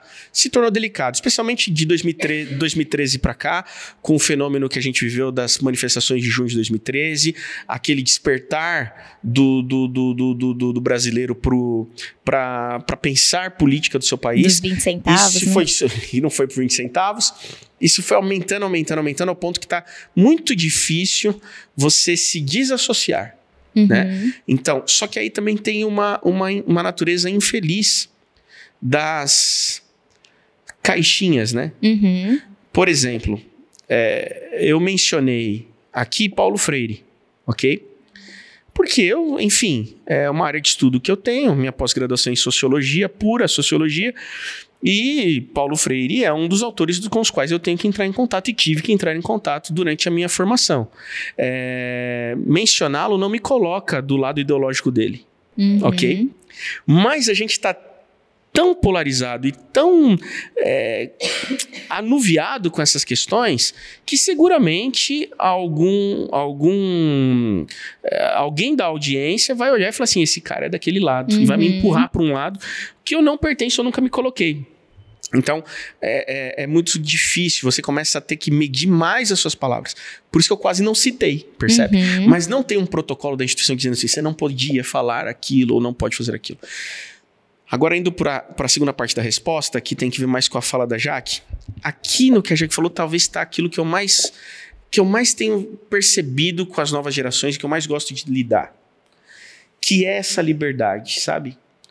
O evangelho, o cristianismo é a religião da liberdade. O cristianismo é a religião que liberta de todas as amarras. E, enfim, inúmeros textos do Novo Testamento vão dizer isso, ok? É, dentro de uma estrutura exegética, teológica, dentro de uma, de uma estrutura solta, se eu quisesse usar textos provas, que é aquilo que mais fere a teologia, mas ah, uhum. ah, citar esse texto diz isso, aquele diz aquilo, né? É, e, e, não, e não vou fazer isso. Mas onde eu quero chegar? O cristianismo é a religião da liberdade. Foi para a liberdade que ele nos libertou. Uh, então somos livres. E aí tem uma fala de Paulo que eu acho incrível. Paulo, talvez o grande nome do cristianismo como religião, né? Depois de Jesus, Paulo, o grande personagem. E ele, tratando desse assunto, ele diz assim: o cristianismo é a religião do tudo pode. A partir do momento que eu virei cristão, acabou, tudo pode. Não tem mais não podes. Porque eu sou livre em Cristo Jesus. E aí é que entra o ponto mais difícil. Porque as estruturas religiosas, muitas vezes, elas refletem a lógica do reino de César. Em Marcos 10, 41, 42, 43, 44, Jesus está discutindo com os discípulos dele, falando assim para eles: Olha, no reino de César, aqueles que exercem autoridade sobre os outros são dominadores e cerceiam liberdades com a sua autoridade. E aí ele diz assim: Mas não será assim entre vocês. Entre vocês não vai ser assim. Aquele que quiser ser o maior, que seja o servo de todos. Aquele que quiser ser o primeiro, que seja o que mais se humilhe. Então ele inverte a lógica do reino de César e estabelece ali um norte do que é o reino dos céus, o reino de Deus. Ok? A primeira informação é essa. As, os estabelecimentos religiosos, e aqui eu não estou falando da minha comunidade ou da comunidade de alguém, nem de uma placa de igreja, estou falando da cultura religiosa, uhum. dos estabelecimentos religiosos, eles tendem a exercer ou a pretender exercer domínio e controle sobre Sim. seus fiéis. É, por qualquer razão. Não tem como não tirar isso ou desassociar isso do reino de César, de uma época em que o cristianismo foi imperial uhum, ok? Era a religião sim. do império. E, e por mais que as reformas que o movimento protestante estabeleceu, essa é um, um dos elementos que ele não rompeu. O elemento de que a igreja ou o estabelecimento religioso ainda é, de alguma maneira, é, um intermediário entre o crente e a experiência de fé com o Deus do crente. Ou seja, é possível ter uma experiência de fé sem estar vinculado a uma igreja, a uma instituição religiosa? Se eu disser que não, então eu estou me colocando a instituição religiosa como um intermediário da fé. É, mas mais do que isso, ela ainda replica os elementos do reino de César, que é uma tentativa de controle e domínio. Isso você percebe em muitos discursos que manipulam a culpa e o medo para uhum, dominar. Exatamente. Se você fizer isso, você vai para o inferno. O inferno é muito ruim. Ou então o contrário, que é se você deixar de fazer isso, aí então você vai para o céu e no céu as ruas são de ouro. E lá é muito legal. Eu estou atendendo o egoísmo humano, são dois, dois lados da mesma moeda, ok? O medo do inferno ou a esperança do paraíso são duas mensagens que são é, egoístas de qualquer forma. Eu vou seguir o que esse cara está falando para eu não me dar mal ou para eu me dar bem. O que o evangelho vai dizer é: eu não sigo esse Cristo porque eu tenho medo do inferno e, ou porque eu tenho pretensões do paraíso. Eu sigo porque ele me amou, eu entendi o amor dele e eu o amo. Só que aí é muito louco porque esse amor é que dá sentido à eternidade. Porque se a fé cristã prega uma vida eterna, ia chegar um momento que a gente ia ficar meio de tédio. Ia falar assim: Meu, dá um fim nisso aqui que eu não tô aguentando mais. O céu eterno, sabe? Tudo muito certinho, sabe? Tudo muito perfeito. Tudo muito igual. Todo tudo muito igual. vestido de branco, tomando ar, tudo, é, tudo, na, tomando Claro que essa lógica não é a lógica real, mas é mais ou menos isso, né? Sabe por que, que a gente deseja a eternidade? Não é porque a gente quer viver eternamente. Talvez em algum momento dos relacionamentos afetivos que já, ti, que já tivemos ou que temos, em algum momento a gente olhou para aquela pessoa que é alvo do nosso maior querer, ou da nossa paixão, ou coisa do tipo, e a gente olha e fala assim: eu queria que esse momento fosse eterno. É o relacionamento com quem a gente ama que faz a gente desejar a eternidade. Então, o que faz a gente querer a eternidade não é viver eternamente, é estar com Jesus eternamente. A ponto de que, se ele não estiver no céu, eu não quero ir para o céu. Eu não quero uma vida eterna sem Ele. Eu desejo o relacionamento perfeito eterno e não uma vida perfeita eterna, mas o relacionamento perfeito eterno. Então, não é medo do inferno ou esperança do paraíso, mas o relacionamento de amor com aquele que é. E aí vem o ponto. Porque daí eu tiro a lógica do pode ou não pode da, da frente, entendeu, Jaque? Eu começo a perceber que o caminhar com ele não tem que ver com pode ou não pode. Tem que ver com caminhar com ele. E aí Paulo vai dizer isso de uma maneira linda. A minha avó dizia assim, às vezes: Vó, posso fazer tal coisa? Posso comer tal coisa? Ela fala assim: poder pode, mas, mas não, não, deve. deve. É. E eu nunca entendi isso quando eu era pequeno. Eu fui entender isso na mais sofisticada filosofia depois. Que existe uma diferença entre o poder, o dever e o querer. Uhum. É, e fui entender isso também na mais fina teologia paulina. Que é quando Paulo diz assim ao livro, que ele, uma carta que ele escreve a um povo em Corinto, a igreja que ele plantou em Corinto. Ele diz assim: Uma vez que creio em Cristo, todas as coisas me são lícitas. Então você fala assim: Eu posso, eu, eu, eu quero me livrar dessa, dessa prisão e quero poder ser quem eu sou. Porque o cristianismo é uma convocação para essa liberdade, Jaque. É, é, é, é, o espírito do cristianismo essa convocação. Eu não admito mais essas amarras essa listinha de regra de pode e não pode, porque ela não tem nada a ver com o evangelho que eu leio. Ela não Exato. tem nada a ver com o Cristo que eu sigo. Ele não é definitivamente esse cara que fica me pondo uma listinha de regras para eu viver em, em torno delas. conexões. Eu, perce... É, eu falo assim para todo mundo que eu gosto de gente. Eu gosto mesmo de gente, então eu prezo muito por me conectar de verdade com as pessoas, sabe? E eu percebo que essa caixinha, assim, que, que se criou, ela barra conexões. Exatamente. Total. Arrebenta na essência o que é ser crente. E aí, mas aqui, aqui eu vou ser. É, talvez de toda a nossa conversa, que nessa fala eu vou ser pastor. Porque Paulo ele fala assim: a partir do momento que eu encontrei com Cristo, todas as coisas me tor se tornaram lícitas. Cara, ele está dizendo: o cristianismo é a religião do tudo pode. Só que ele termina dizendo assim: mas nem tudo me convém. Uhum. E eu uhum. não vou me deixar dominar por, por nenhuma, nenhuma dessas coisas. Porque se eu sou livre para fazer o que eu quero, eu também sou livre da escravidão de não conseguir deixar Exatamente. de fazer aquilo que talvez seja ruim para mim. Exatamente. Então, eu, o cristianismo vai me libertar dos dois lados. Talvez de amarras religiosas que alguém está assistindo a gente está preso a amarras religiosas, mas também das amarras daquilo que é nefasto para a vida. Aquilo que faz mal para a vida que é aquilo que é mais caro para Cristo ou para Deus, que é o autor da vida. Então, onde é que eu tenho as respostas para isso? Não é na igreja, não é no manual da igreja, não é numa consulta com o seu pastor. É na sua caminhada com Cristo. Conforme você vai andando com ele, andando, e essa é a parte difícil. Andar com ele é difícil. É muito mais fácil ir na igreja no sábado ou domingo e pedir a listinha do que tem que ser feito ou não na, no domingo. Porque você com a listinha de regra já, que você não precisa mais nem se relacionar com Jesus. Exato. Você compra a listinha e tá, tá tudo bem. Agora, andar com ele é se confrontar todos os dias com a nossa desumanidade. Com quanto que a gente não é o que devia ser. Porque ele é o exemplo de um jeito de ser humano possível que a gente não consegue ser. Mas que a gente tenta e fracassa. Mas que a gente almeja o dia em que seremos um com ele. Cara, e isso faz a gente ansiar o céu ser um com ele, para ser tão humano quanto ele é humano. Porque naquele dia, a desumanidade, a, desculpa, a humanidade dele vai envergonhar a nossa desumanidade. Uhum. E conforme eu vou andando com ele, eu começo a perceber que apesar de eu poder tudo, tem coisas que eu não preciso. Apesar de eu poder tudo, tem coisas que não deve. Apesar de eu poder tudo, tem coisas que não convém àqueles que se dizem seguidores de Cristo. E agora eu deixo de fazer, não porque não pode, mas eu deixo de fazer porque eu percebi numa relação de amor que aquilo desagrada o, o objeto de meu maior amor e devoção, que é Você Cristo Jesus. Querer, né? Eu posso a não querer. Então, assim, se, se é. E aí eu não preciso ir para os usos e costumes, tá?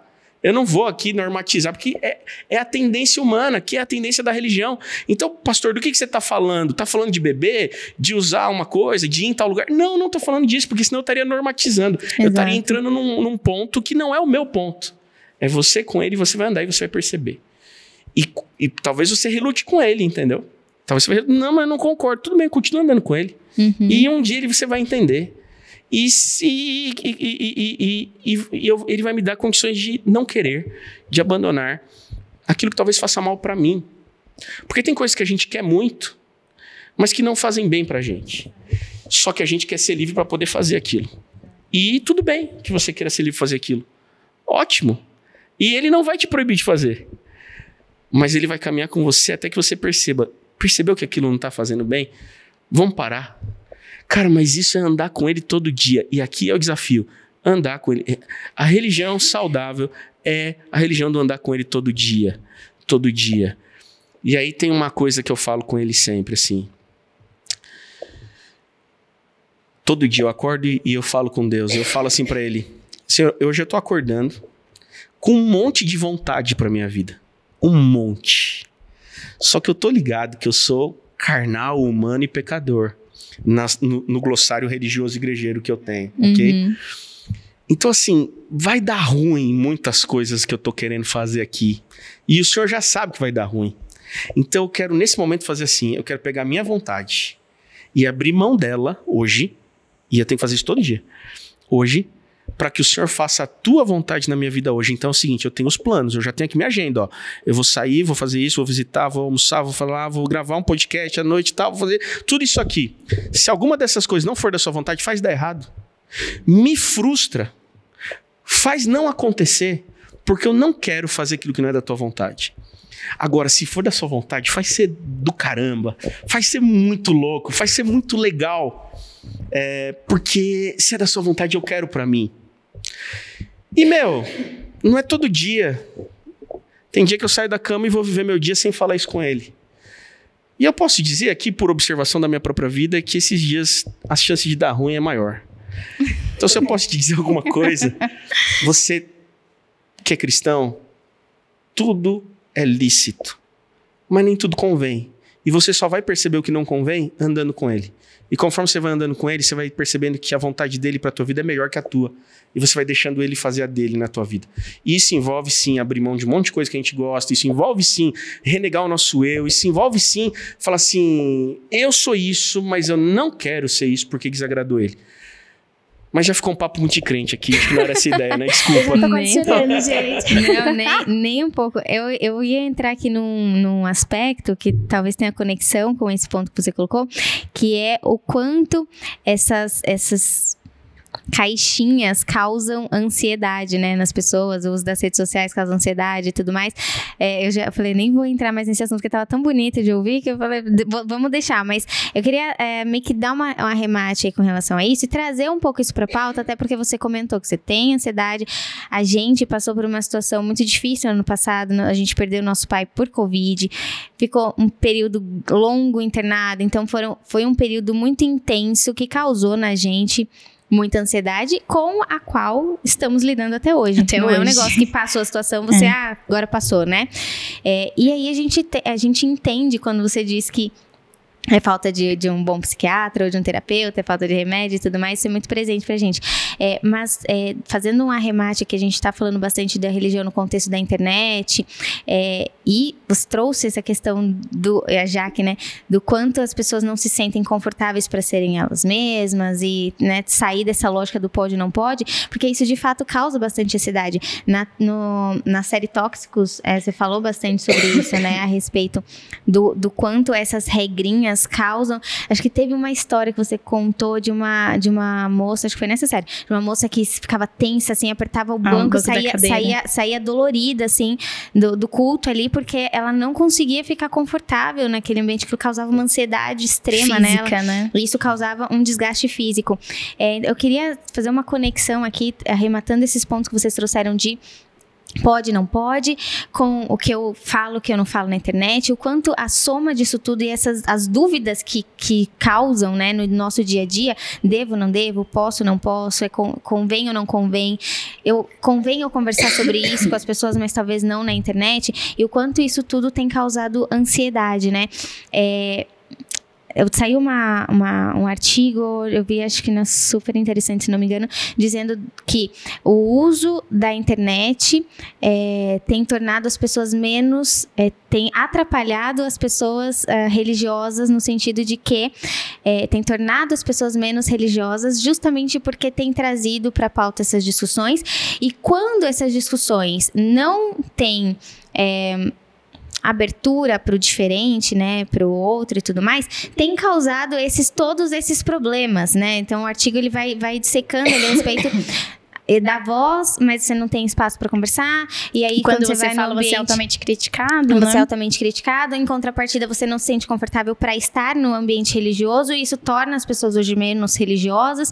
E como, como tá me bagunçado esse movimento, né? Acho que a gente, ao mesmo tempo que a gente tá querendo colocar todo mundo em caixinhas, tá todo mundo pulando de uma caixinha para outra o tempo todo, e isso tá causando ansiedade, tá causando essas dúvidas a respeito do que eu sou, do que eu não sou. Afinal de contas, se existe um padrão de cristão e eu não me encaixo, então eu não sou, mas eu acho que eu sou. E como que fica toda E essa na conta, internet todo mundo fala tudo, e aí eu não sei mais quem eu sou. né?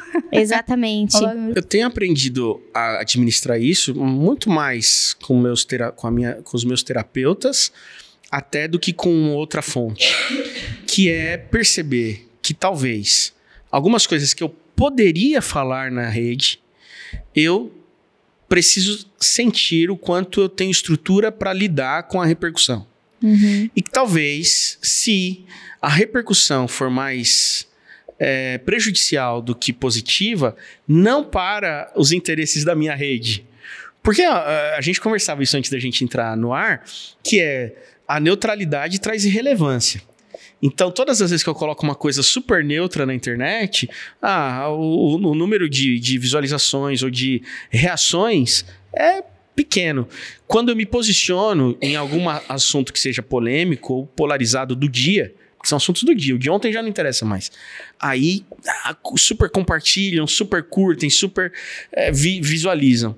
É, então, assim, para os interesses da rede, eu devia me jogar. Mas para os interesses da minha saúde mental, eu comecei a aprender a administrar. Até aqui eu consigo. Com remédio eu consigo um pouquinho mais. eu desmamei do remédio, eu tô começando a conseguir Deixa um pouco pouquinho menos, de menos. novo. E eu vou sentindo o quanto que a, a pedrada dói ou não dói, mas é saber que é, é um terra de ninguém e que se eu me, expu- me expuser, eu tenho que estar Emocionalmente, Ciente. né? de que eu vou receber. É, o carinho e o ódio. Uhum. O carinho sempre é maior. Sempre, pelo menos, eu acho que com todo mundo o carinho sempre é maior. Mas o ódio sempre é o que fica. Pelo menos pra quem não sabe lidar com isso, talvez eu seja um cara que não sabe lidar com isso. Então, esse tem sido o meu termômetro de me posicionar nas redes. Outro termômetro é perceber o quanto aquilo gera de reação nas pessoas que eu amo ou as quais eu tenho responsabilidade em relação a elas. Então, olha que coisa louca. Hoje, eu sou pastor de uma comunidade muito tradicional, muito conservadora, e assim, de um extrato social, econômico e cultural é, tal que algumas discussões não interessam a eles, ou talvez eles não teriam ali alguma estrutura para lidar com as questões Uhum. ou entender o que eu tô querendo dizer com aquilo. Sabendo que eu tenho seguidores deste grupo, ao qual eu tenho uma função espiritual em relação a eles de proeminência, Uhum. em respeito a eles, muitas vezes eu evito entrar em questões que eu vou ter que depois gastar um tempo explicando muito, muito detalhadamente, e talvez eu não consiga explicar para essa comunidade que eu devo satisfações. Por quê? Porque eu entendi que eu devo, não porque uma instituição me disse você deve satisfações a esse, a esse público, entende? Então eu comecei a perceber que tem eu, mas tem outros ao entorno de mim, Uhum. e então eu comecei a equilibrar. Agora, isso é a, a- a receita para mim hoje, para o André hoje. Não é a receita para os outros, não é a melhor receita, inclusive, talvez para vocês que são, que, que são empreendedoras no mercado digital, inclusive. Não estou dando isso como uma recomendação, eu estou dizendo como eu vivo. É, e agora eu nem lembro qual que era a continuidade da nossa, do nosso raciocínio. A gente A está falando da, de de como. ansiedade. a ansiedade. Exato. Então, a ansiedade tem sido meu termômetro nesse aspecto para não sofrer dela com as redes. Mas agora eu lembrei de onde a gente ia chegar, que é o quanto a, expre- a expressão, re- a experiência religiosa, ela tem sido prejudicada pelo virtual por conta desses assuntos, inclusive, né? Uhum. esses assuntos têm vendido uma imagem de que é de que é um assunto do interesse da fé, coisas que talvez não sejam assuntos primários do interesse da fé. Então, as mídias sociais têm pautado a discussão religiosa. E não devia ser isso. O evangelho devia ser a pauta. O texto sagrado a pauta. E não o blog ou o perfil de tal influenciador ou a discussão dos, do, das mídias panfletárias de ambos os lados. Porque eu pego o dial do meu rádio de manhã, ponho num lado, tenho o panfleto de um lado. Eu mudo um pouquinho, tenho um panfleto do outro lado. Então, a, e aquilo começa a pautar as discussões religiosas nos meus grupos, WhatsApp, por exemplo. Onde eu tenho pessoas querendo saber de mim. Mas aquilo que tal candidato ou político falou, é, não tem nada a ver com o cristianismo e ele se diz cristão. Mas o outro também não é cristão. E, gente, mas não é sobre isso. Isso é, isso é o interesse de César. Para nós que somos cristãos, esse é o interesse de César. Não interessa a nós, seguidores do Cristo. A gente vai lidar com isso de outra maneira. Mas aí pauta. E essa pauta realmente prejudica o interesse do evangelho muito. Porque deturpa o que é o evangelho. O evangelho não é sobre isso. Uh, mas a solução. A solução é as comunidades reais. Não tem como fugir. E aí eu vou usar por fim uma última aqui para eu encerrar também a minha fala, talvez nesse, nesse aspecto. Mais um exemplo baumaniano, que é, é o exemplo que eu trago para mim. Então eu estou parafraseando ele no exemplo. Quando eu fiz 500 amigos no Orkut, que, tá voltando, eu tô que super tá feliz que Exatamente. tá voltando. Ansiosa. É, quando eu fiz 500 amigos no Orkut, eu fui falar com meu pai. E isso aconteceu e foi real. E curiosamente é um exemplo de uma entrevista que o Bauman deu. E eu falo com meu pai, pai, eu tenho 500 amigos no Orkut. E ele olhou para mim e falou assim: Você tem o quê? Eu falei: Tenho 500 amigos no Orkut. Todo orgulhoso.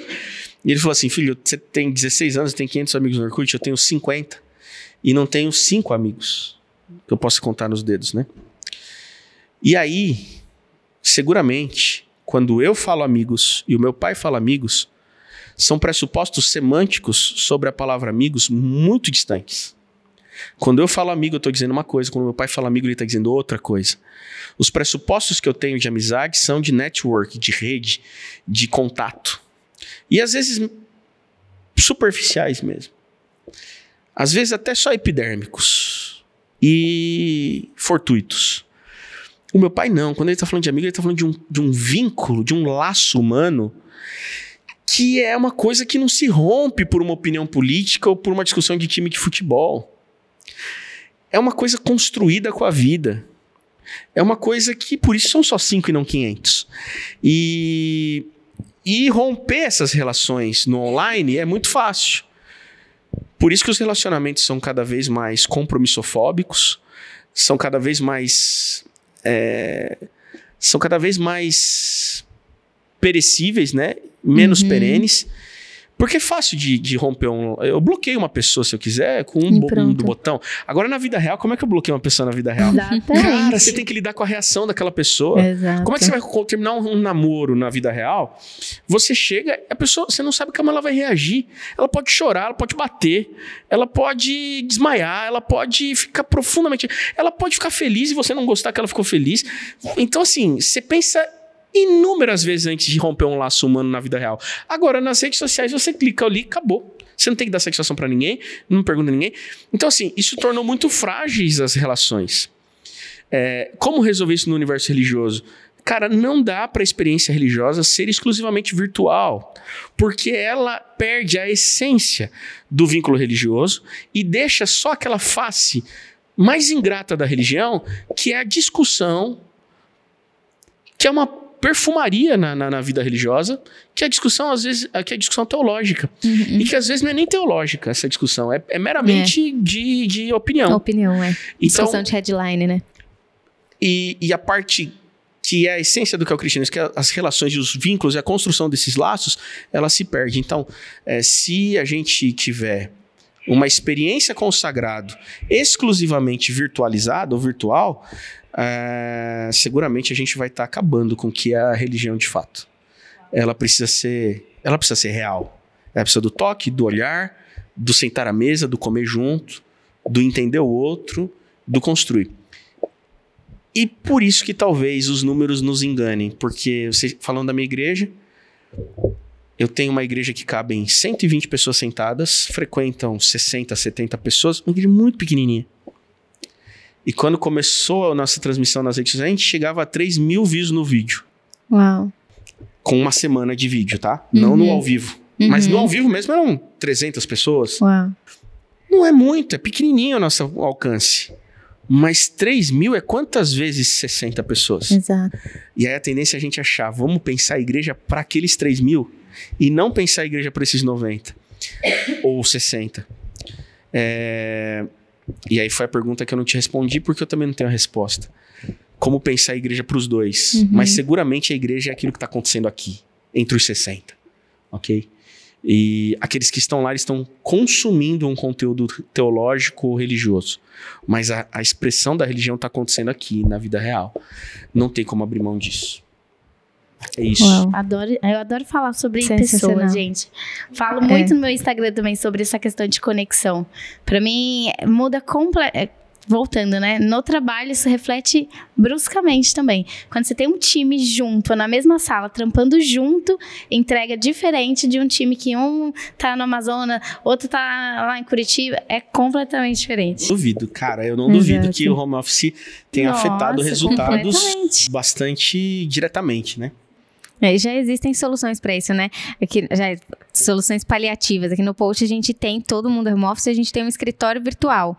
Mas é um escritório mesmo, né? Então tem as salinhas, ou tem, você tem o seu avatar, e você anda, Ah. na hora do É almoço você vai Ou pro seja, refeitório. É o metaverso. Aquilo que, é isso que eu ia dizer. Aquilo que o Pierre Levy disse que era o ciberespaço, Uhum. ele tem nome hoje, que é met- metaverso, né? Metaverso. E o metaverso talvez seja uma solução para isso. É, não sei.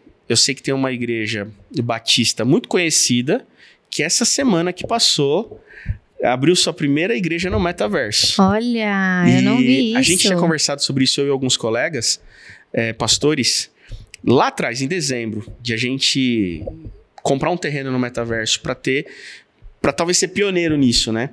E já não somos mais. Mas eu não sei onde é o endereço, onde é a quadra que ele comprou. Talvez não seja na quadra onde tá a Nike, a Microsoft, que são as caríssimas, né? Uhum. Mas como vai se dar isso, eu não sei. É, não faço ideia. Mas é, para outro é podcast. uma né? loucura. É, Eu vou viajar aqui. viu? Exatamente. Olha, tô, tô, tô só ah, absorvendo aqui, tô dando uma organizada nas Tá ideias. de loading. Exato. Eu- não, antes de começar aqui o podcast, eu até falei pro André que eu já zerei no YouTube. Antes de zerar no YouTube, zerei no ao vivo, antes de, de lockdown e tudo mais, porque eu realmente curto muito. E eu falei pra ele, exato, vou replicar pra você. Primeira vez que eu ouvi você falando, eu fiquei assim. Cinco minutos de silêncio depois da fala, porque eu fiquei realmente processando. Eu acho que você faz algumas sinapses que, que me interessam muito, que eu acho que tem muito a ver com o que a gente faz aqui. É, você traz bastante o pop pra tua fala, você faz essas conexões de uma forma muito interessante, que faz a gente refletir é, e entender o diferente como parte, né? Então, e isso é uma cultura que a gente tem no post, né? De, de diversidade de pensamentos. A, ge- a gente entende que isso soma demais para um resultado final. Então, é, eu fiquei muito feliz para começo de conversa quando você Sim. aceitou. Eu, fiquei, eu, fiquei- eu falei pra Jaque, eu não tenho nem roupa para essa entrevista, Ah, gente. É muita, é muita bondade, gente, é muita bondade, generosidade delas, porque assim, não é metade disso. Não, mas, Mas é de ok. verdade. Não, pra quem Tem que for lá marcar assistir a série Tóxicos, depois vocês vão me entender. E é só o começo. É, a gente tem que marcar que marcar pizza, marcar pizza. pizza, gente, isso aí. Não, mas eu tô falando pizza. sério, hein? Vamos marcar Seríssimo. uma pizza. Sim, sim, eu também Então tô tá falando sério, ótimo. de Muito pizza bom. é sério. É muito Né? sério. Ninguém brinca de marca pizza, né? Mas eu quero te agradecer muito, Andrei, por você ter topado participar. Realmente eu fiquei muito feliz de verdade quando você topou, porque é, já comecei, outro dia o Andrei começou a me seguir no Instagram. Aí eu falei pra gente, ele me notou. Fiquei super feliz, de verdade. Porque eu, eu curto a tua linha em muitos pontos, inclusive a Jaque aqui trouxe, né, antes da gente começar a gravar, que em alguns pontos é, eu, a gente diverge, em alguns pontos que você expõe, a gente diverge, mas assim, pra mim isso fica absolutamente em segundo plano, porque eu acho que a, o contato com uma visão diferente da minha, especialmente da forma como você constrói, sempre me agrega demais. Sempre. Todas as vezes que eu te ouvi falar, me agregou muito. E é o poder do diálogo, né? De ouvir e ser ouvido e de crescer com o outro sempre, né? Já que falou que gosta de pessoas, a Fernanda também. Eu também, meu trabalho é com pessoas e, e se eu não acreditar, acreditasse nelas, ou se eu não acreditasse que eu pudesse aprender com cada uma delas, seria tão desinteressante meu trabalho. Então, eu sempre vou acreditando que eu vou aprender alguma coisa. Com qualquer pessoa que seja. E sempre aprendo. Não tem como dizer que não, né? E eu que agradeço vocês pelo convite, porque eu, enquanto vocês estão falando aqui, eu também estava falando ali atrás com vocês, mesmo antes de entrar, e com quem está aqui atrás dos bastidores também. De falar, gente, mas eu não tenho nada para oferecer. Por que, que eu vou, vou sentar ali, né? Não tem nada para oferecer. Ele é palmeirense, não... ele é legal, a gente quis deixar aqui porque por ele é palmeirense. Então, enfim, eu só agradeço o convite de vocês e o trabalho que vocês estão realizando. E seguramente eu preciso de consultoria em relação à minha, à minha performance na web, que tá, tá bastante largada. Então, você que vai, se você for me conectar comigo no meu Instagram, você vai ver que tá bem largado, mas vai, isso vai ser corrigido em breve. Já aproveita e conta pra galera como eles te encontram nas redes sociais. Eu tô no Instagram, no arroba Andrei com Y, C Maçom, com dois S, N de navio no final. E no YouTube eu não, eu, eu, eu, não alimento de conteúdo do meu canal. Tem um canal lá de, de, coisas mais antigas. Mas você encontra nas comunidades onde eu já passei. É, eu fui pastor na comunidade adventista do Morumbi, então no CA Morumbi. É, fui pastor na comunidade adventista da Nova Semente, então no, no, no, canal da Nova Semente no YouTube. E agora no, no canal da Igreja Adventista do Sétimo Dia do Jaguaré que é onde os, os conteúdos mais recentes.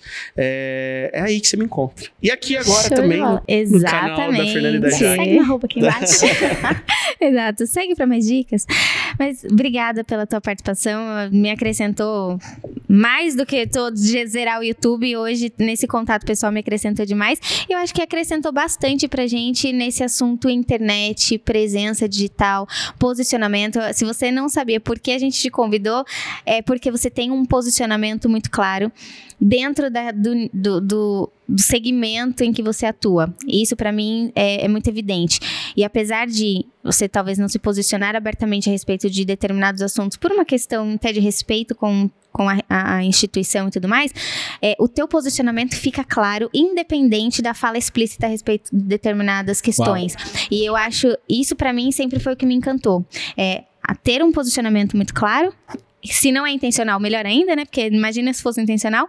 É, mas a forma, né? Eu acho que Aliás, a forma diz muito do posicionamento, né? A, a construção do posicionamento é o que eu mais é gosto, muito feita inclusive. pelo como e não necessariamente pelo que. A gente fala queria, bastante disso. Que o meu, o meu agradecimento pessoal aqui, na verdade, porque é, eu sempre falo lá em casa que, é, falando pessoalmente, eu oro muito pelo seu ministério tá? P pessoalmente, assim, porque eu acho que você levanta uma bandeira atual e importante. E eu vejo poucos pastores hoje se posicionando dessa forma, de trazer diversidade. E meu agradecimento, porque de fato, assim, eu tenho como missão lá no meu caderninho, tem uma agendinha lá que tá lá. Eu oro pelo seu ministério, eu acho que sua voz é muito importante. E conta com a gente, assim, se precisar de qualquer coisa, a gente é meio doidinha, mas a gente é crente, a gente é do bem. Gente, e muita gratidão mesmo. Só posso agradecer as orações, seguramente serão retribuídas. É pelo trabalho de vocês, o negócio de vocês, a vida de vocês e de quem segue vocês também. E obrigado, obrigado pelo por esse feedback. Virou um, carinho, um carinho, um carinho, um carinho do céu. É, essa, essas falas de vocês e eu só posso agradecer. Show de bola. Como te encontram, Fê, nas redes sociais? Exatamente. Você pode me acompanhar lá, Fernanda em Boaba, tudo junto em todas as redes sociais, tá? Instagram, Facebook, apesar que Facebook tá. Existem profetas apocalípticos que dizem que Vai ele já ver. não existe mais, mas eu tô lá, Fernanda em Boaba. Você me encontra no LinkedIn, no Pinterest, onde você me procurar, tá Fernanda em Boaba, tá? Só que acompanha também o arroba do post arroba post.app. Aqui a gente compartilha conteúdo sobre marketing de conteúdo, marketing digital, posicionamento, tecnologia, e-commerce, toda, todos esses assuntos aí que permeiam o universo do digital e como a gente pode usar esse ambiente para gerar mais negócios, para se posicionar e construir marcas fortes, tá? A gente coloca lá também sempre a agenda de quem é o convidado do episódio que sai na semana, então você consegue acompanhar por lá, além, obviamente, de cortes aqui de falas maravilhosas como essas aqui. Vai ter várias cortes incríveis aqui do Andrei. É, você acompanha também lá no arroba postapp. É isso, galera. Vocês podem me achar lá como Jaqueline Emboaba. Dessa vez eu não falei o ponto. Ufa! Acertei meu, meu Instagram. LinkedIn também, tudo lá. Eu falo um pouquinho de tecnologia, gestão de pessoas, então foge um pouquinho desse universo que a gente conversou. Mas me acompanha lá para mais conteúdos. Na semana que vem tem episódio novo para você saber qual o tema da semana que vem, o que, que você tem que fazer? Corre lá no Instagram e segue o arroba postapp. Aí você fica sabendo qual o assunto, quem é o convidado do nosso próximo episódio. Obrigada por você ter acompanhado esse episódio até aqui e até semana que vem. Tchau, tchau, pessoal. Tchau, tchau.